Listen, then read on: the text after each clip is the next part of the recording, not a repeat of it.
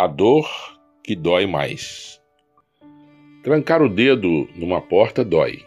Bater com o queixo no chão dói. Torcer o tornozelo dói. Um tapa, um soco, um pontapé dói. Dói bater a cabeça na quina da mesa, dói morder a língua, dói cólica, cárie e pedra no rim. Mas o que mais dói é saudade. Saudade de um irmão que mora longe, saudade de uma cachoeira da infância, saudade do gosto de uma fruta que não se encontra mais, saudade do pai que já morreu, saudade de um amigo imaginário que nunca existiu, saudade de uma cidade, saudade da gente mesmo, quando se tinha mais audácia e menos cabelos brancos. Doem essas saudades todas. Mas a saudade mais dolorida é a saudade de quem se ama. Saudade da pele, do cheiro, dos beijos, saudade da presença e até da ausência consentida.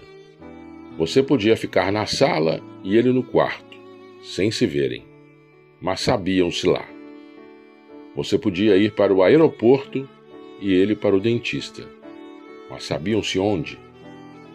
Você podia ficar o dia sem vê-lo, ele o dia sem vê-la, mas sabiam-se amanhã.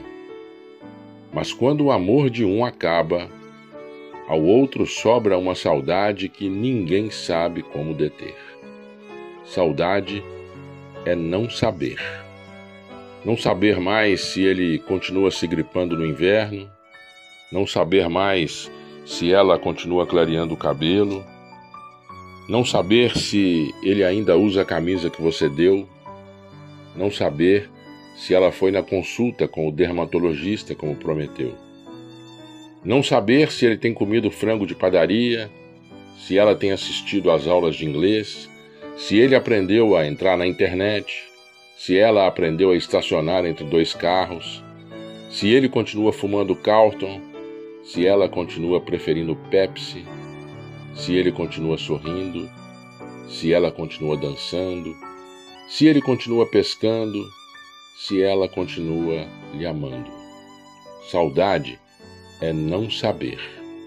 Não saber o que fazer com os dias que ficaram mais compridos não saber como encontrar tarefas que lhe cessem o pensamento, não saber como frear as lágrimas diante de uma música, não saber como vencer a dor de um silêncio que nada preenche.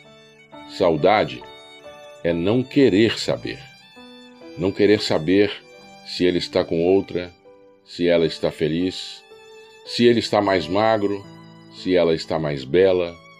Saudade é nunca mais querer saber de quem se ama e ainda assim doer.